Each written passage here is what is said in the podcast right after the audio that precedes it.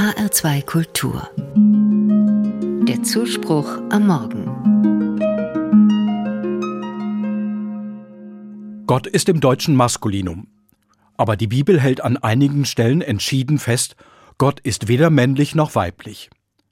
Selbst wenn Jesus von Gott als Vater spricht, dann meint er dabei nicht, dass Gott ein Mann ist, sondern er spricht bildlich davon, dass Gott sich väterlich mütterlich um die Menschen sorgt. Darum nennt Jesus Gott vertraulich, aber gleichzeitig nicht vereinnahmend Vater. Weil also Gott nicht einem Geschlecht zuzuordnen ist, wird seit einiger Zeit im Deutschen Gott gelegentlich mit einem Genderstern geschrieben. Das finde ich interessant. Vor allem, wenn es so geschrieben wird, dass der Genderstern in der Mitte steht, also G, Genderstern, TT. Sprechen kann man das kaum, aber schreiben. Und spannend ist, das ist überhaupt keine moderne Schreibweise. Es sieht ganz ähnlich aus, wie die Bezeichnungen für Gott in den ältesten Bibelhandschriften geschrieben wurden. Die Worte für Gott, aber auch für Jesus und für den Heiligen Geist wurden mit dem ersten und dem letzten Buchstaben abgekürzt und dazwischen ein oder zwei Striche gesetzt. Das hat man nicht getan, um Platz zu sparen, sondern um deutlich zu machen, All unser Sprechen und Schreiben kann Gottes Wesen nie angemessen einfangen. Ich habe inzwischen selber begonnen, Gott häufiger so zu schreiben. G, Genderstern TT. Und ich merke, das gibt meinem Denken und Sprechen von Gott neue Akzente.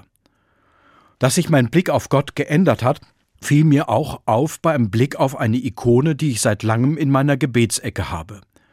Sie hing schon zu Hause über dem Bett meiner Eltern und stammt von dem russischen Maler Andrei Rubeljow.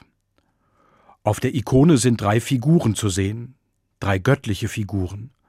Sie sehen einander aus dem Gesicht geschnitten ähnlich. Auch sonst gleichen sie einander. Sie haben weite Gewänder an, ihre langen Haare tragen sie geordnet, über der Stirn sieht es so aus, als wenn sie zu einem Zopf gebunden sind und nach hinten lang herunterfallen. Die drei Figuren wirken wie in einem Gespräch, und wenn ich die Ikone anschaue, kommt mir manchmal der Gedanke, ich wäre gern bei ihrem Gespräch dabei. Seitdem ich über Gott mit Genderstern nachdenke, habe ich bemerkt, ich kann Männer in diesen drei Personen sehen, aber auch Frauen. Für mich geht immer nur eines, nicht beides gleichzeitig, aber beides geht. Rubeljow hat das offenbar bewusst so gemalt, denn in der Schriftstelle, auf die er sich bezieht, ist eigentlich von drei Männern die Rede. Das hat mir etwas Neues an meinem christlichen Glauben an Gott deutlich gemacht. Gott ist nicht nur ein Gegenüber. Erst recht kein alter Mann mit Bart, wie er manchmal gemalt ist. Gott ist vielmehr wie ein Gespräch zwischen Personen. Alle Menschen mit ihren vielen ganz unterschiedlichen Erfahrungen können in Gottes Gespräch ein Zuhause und Zuwendung finden. Gott mit Genderstern in der Mitte und dreifaltig vielfältig ist mir so noch einmal näher gekommen. Ich kann aufmerksam werden für Gottes Gespräch, wenn ich Gottes Wort betrachte, zum Beispiel beim Meditieren der Bibel.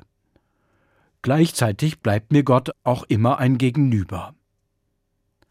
Ich bin gespannt, was mir noch alles dazu einfällt, wenn ich G Genderstern TT Gott mit einem Genderstern in der Mitte schreibe und bedenke.